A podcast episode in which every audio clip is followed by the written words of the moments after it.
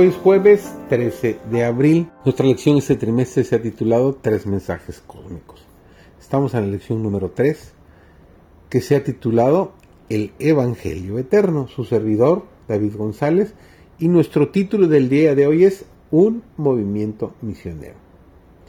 Nos ha sido confiada una gran obra, la proclamación del mensaje del tercer ángel a toda nación, tribu, lengua y pueblo tenemos tan solo pocos misioneros. Desde nuestra patria y del extranjero nos llegan muchos urgentes pedidos de obra. Los jóvenes de ambos sexos, los de edad madura y de hecho todos los que pueden dedicarse al servicio del maestro, debieran aplicar su mente hasta el límite en el esfuerzo de prepararse para contestar a estos llamamientos. Por la luz que Dios me ha dado, dice Elena G. de White, Sé que no empleamos las facultades de la mente ni con la mitad de la diligencia que debiéramos poner en un esfuerzo para prepararnos para ser más débiles.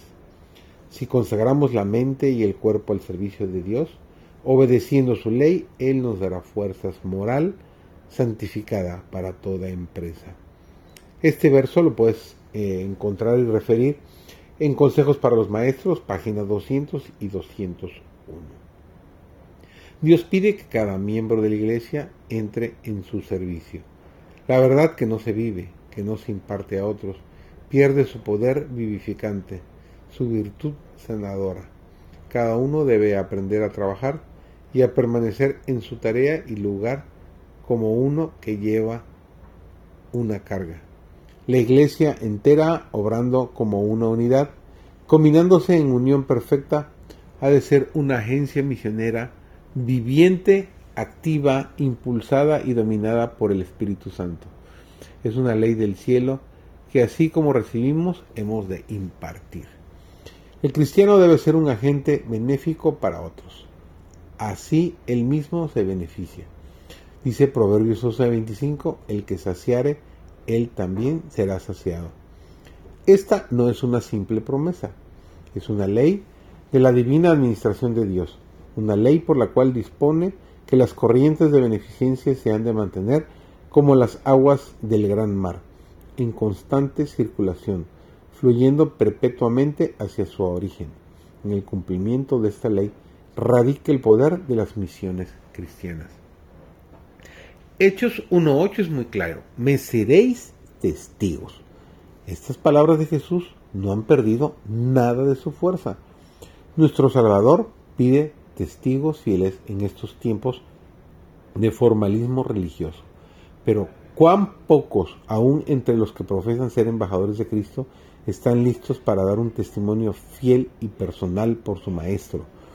Muchos son los que pueden decir lo que hicieron, usaron, sufrieron y disfrutaron los hombres grandes y buenos de las generaciones pasadas. Se vuelven elocuentes al presentar el poder del Evangelio que habilitó a otros para regocijarse en penosos conflictos y para quedar firmes contra fieras tentaciones. Pero al par que son tan ardorosos en cuanto a presentar a otros cristianos como testigos por Jesús, no parecen tener ninguna nueva ni oportuna experiencia propia que resaltar. Vosotros, los que profesáis estar proclamando el último solemne mensaje de misericordia al mundo, cuál es vuestra experiencia en el conocimiento de la verdad y cuál es su efecto sobre vuestros corazones. ¿Testifica por Cristo vuestro carácter? ¿Podéis hablar de la influencia refinadora, ennoblecedora y santificadora de la verdad, tal cual es en Jesús? ¿Qué habéis visto? ¿Qué habéis conocido del poder de Cristo?